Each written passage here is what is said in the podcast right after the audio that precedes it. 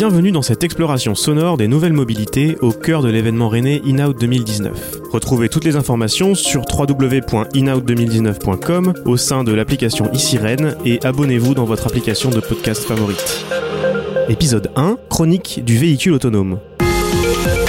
Connecté, électrique, autonome, intégré, les adjectifs ne manquent pas pour qualifier ce que seront ou ce que devraient être les mobilités de demain. Parmi elles, les promesses liées à l'avènement des véhicules autonomes oscillent entre fantasmes et réalité et interrogent notre capacité à répondre aux enjeux posés par cette nouvelle forme de transport et la place que celle-ci prendra à moyen et à long terme dans nos trajets quotidiens. Pour mieux appréhender de manière générale ces mobilités du futur et se faire une idée sur ce qu'elles nous réservent, penchons-nous d'abord sur leur histoire. Brian Walker Smith, professeur de droit à l'Université de Caroline du Sud, a commencé son exposé en téléportant les spectateurs du couvent des Jacobins à Chicago en 1896. Tout le monde parlait d'une nouvelle technologie de transport qui était en train de changer la culture, la politique, et c'est même la raison pour laquelle un candidat a gagné les élections municipales de Chicago. Mais je ne parle pas de la voiture, je parle du vélo. Tout le monde pensait que le XXe siècle serait celui de la bicyclette. Et pour le meilleur ou pour le pire, ce ne fut pas le cas. Ce fut celui de la voiture sans cheval qui, en 1896, ressemblait à quelque chose de fantaisiste que personne ne prenait vraiment au sérieux. Il est donc rare que les évolutions technologiques se passent comme les spécialistes les prévoient à un moment donné. Depuis plusieurs années, c'est le véhicule autonome qui tient la corde comme prochaine grande révolution de nos modes de transport.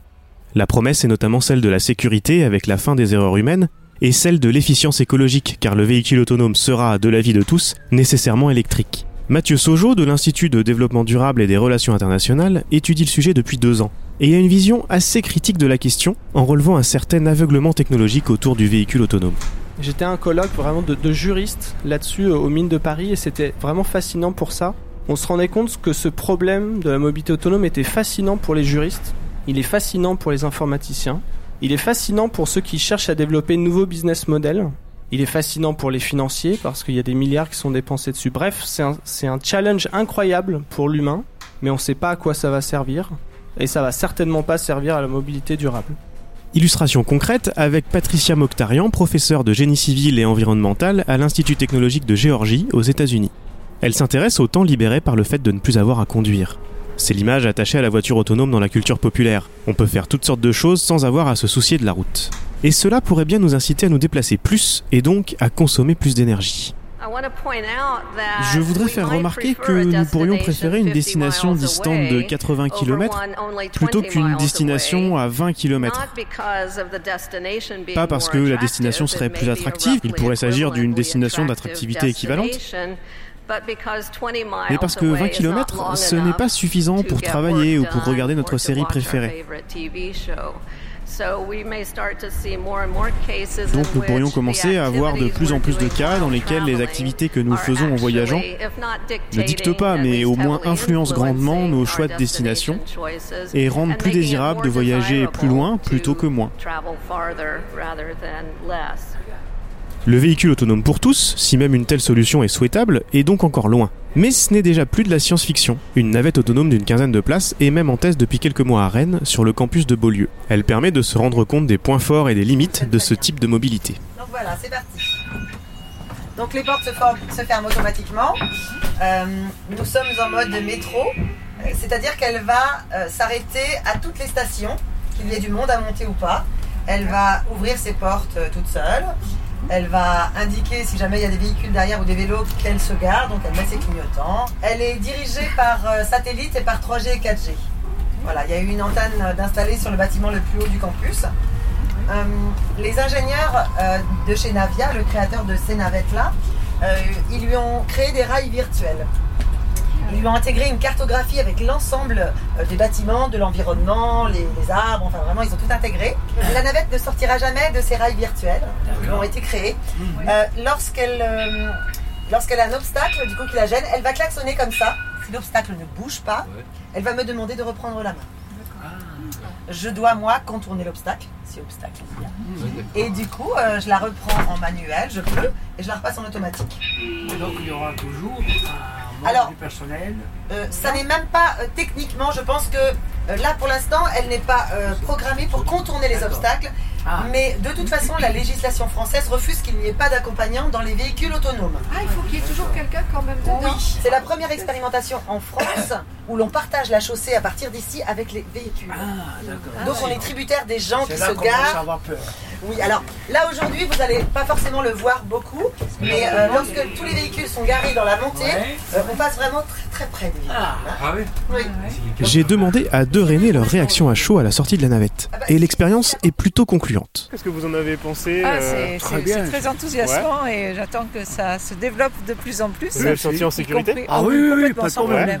On avait déjà l'habitude avec le Val à Paris-Orly.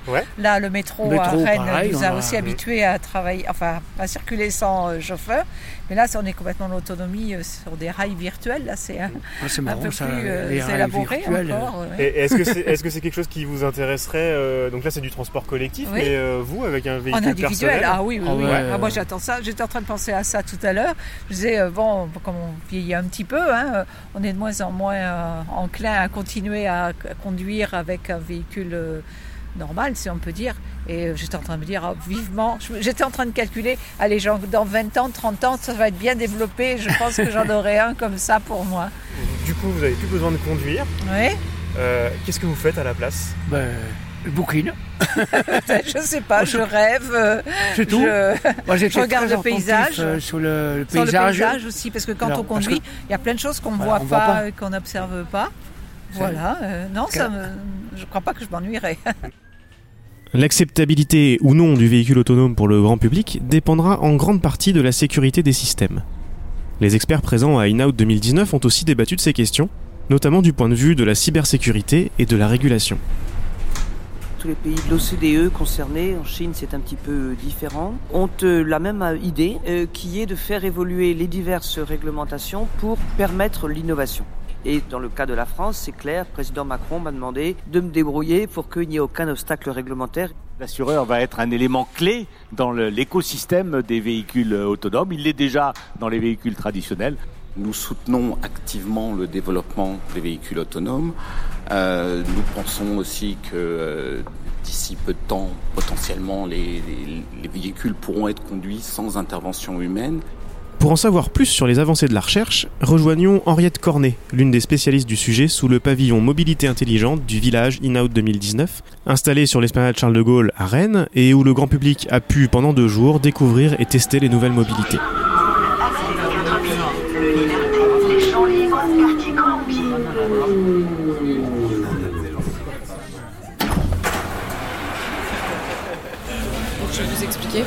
Henriette Cornet, qui est déjà intervenue lors du IN de l'édition 2019 d'InOut, est une scientifique française qui a étudié à Troyes et en Allemagne. Elle travaille maintenant sur le véhicule autonome à Singapour. On a été commandité par le euh, gouvernement singapourien euh, pour répondre à, toutes les questions de recherche qui sont liées euh, au développement de ces véhicules autonomes pour le transport public. Henriette fait partie de Toom Create, initiative conjointe de l'Université technologique de Munich et d'une université singapourienne. On est à peu près euh, entre 80 et 100 chercheurs, selon parce qu'on a des, des, étudiants en master qui viennent et qui, qui écrivent leur thèse et qui repartent. On a aussi des doctorants qui écrivent leur thèse de doctorat chez nous. Et on a aussi des postdocs qui viennent ici pour, qui viennent chez nous pour faire des publications, etc. L'équipe travaille sur les questions de design liées aux mobilités du futur au sens large. Le véhicule en entier qu'on développe va pas être construit en entier, mais on fait des, prototypes partiels. C'est-à-dire, par exemple, on, on, était en collaboration euh, l'an dernier avec l'équipe euh, d'ingénieurs mécaniques qui et ont travaillé ensemble sur un système de communication entre le véhicule et le piéton. Et c'était un système de communication basé sur une projection laser au sol en fait devant le véhicule pour informer le piéton si c'est euh, sécure de traverser ou pas la route. Quand le piéton s'approche, le véhicule lui indiquait par un, un, système lumineux projeté au sol, rouge ne traverse pas, ou vert c'est bon tu peux traverser. Et ça par exemple on a fait du prototypage vraiment avec un laser pour voir si ça marchait en extérieur parce qu'à Singapour on a de, des très grosses pluies, mais du coup on voulait savoir si euh, avec des sous pluies est-ce que ça marchait quand sous des environnements très pluvieux ou aussi avec beaucoup de luminosité, ce qui fait très chaud, beaucoup de soleil. On teste dans différents environnements, donc ça, ça va être vraiment un prototype construit euh, qui peut être euh, breveté, qui peut être, euh, enfin qu'on peut vraiment regarder en détail, qui est très concret, on va dire, qui est pas, qui reste pas que recherche. Donc j'imagine que l'idée c'est de travailler ensuite avec des constructeurs? Exactement. Donc on a été contacté déjà par quelques constructeurs, par exemple chinois. Ils sont assez intéressés par le concept. On va leur proposer en fait nos solutions Est-ce que vous pouvez nous expliquer où en sont la recherche et l'industrie vraiment très concrètement et à quelle échéance est-ce qu'on pourrait voir euh, ce type de véhicule mis en service? En milieu non urbain, sur les autoroutes, c'est quelque chose que les industriels savent déjà faire. Ils savent déjà euh, suivre des lignes, euh, se positionner par rapport aux autres véhicules, avec un, système de hum, contrôle de la conduite, d'avoir une vitesse stable, etc. Donc ça, c'est pas trop dur en, autoroute. Ça, je pense que ça va arriver assez rapidement. Mais en milieu urbain, à partir du moment où il y a des véhicules qui arrivent à contresens, à partir du moment où il y a des piétons, le côté sécurité euh, devient vraiment très très très euh, important. Enfin, ça devient un grand, grand enjeu en, milieu urbain et du coup beaucoup beaucoup plus de challenge. Les promesses du véhicule autonome sont impressionnantes et on comprend qu'il éveille les imaginaires du grand public et des industriels. Pour Bernard Julien, professeur d'économie à l'Université de Bordeaux et spécialiste de l'industrie automobile, les challenges techniques pour mettre en place les fameux rails virtuels risquent d'être grands. Il cite ici un rapport ministériel je vois mal comment on pourrait mettre des capteurs sur toutes les routes si des gens n'est pas capables de repeindre les lignes blanches. Hein. Et donc évidemment, hein, une fois qu'on fait ce genre de constat un peu basique, euh, je pense que l'espèce d'enthousiasme autour de l'autonome ne peut que refluer ce qu'il est en train de faire. Et interpréter toutes les données des capteurs nécessaires est énergivore. Mathieu Sojo, de l'Institut du développement durable et des relations internationales, rapporte ce que lui a raconté un ingénieur automobile. Nous, euh, ça fait des années qu'on compte les LED qu'on met dans les feux à l'arrière des voitures pour économiser quelques kilowattheures d'énergie. Et puis là, on nous met des maxi ordinateurs dans le coffre euh, et on ne sait pas comment les alimenter. juste pour dire, voilà, ça va dans un sens. On se dit peut-être qu'on cherchait plutôt à aller, euh, à aller dans l'autre.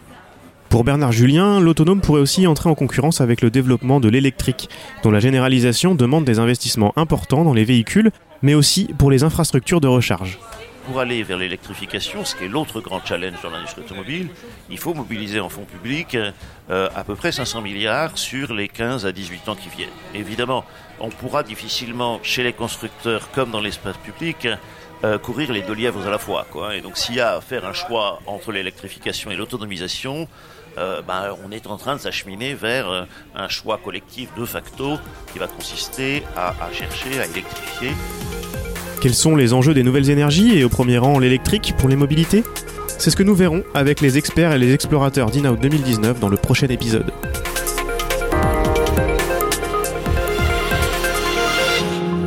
InOut 2019 Exploration sonore des nouvelles mobilités est une série écrite et réalisée par Antoine Gouritin, direction de la publication Rennes Métropole.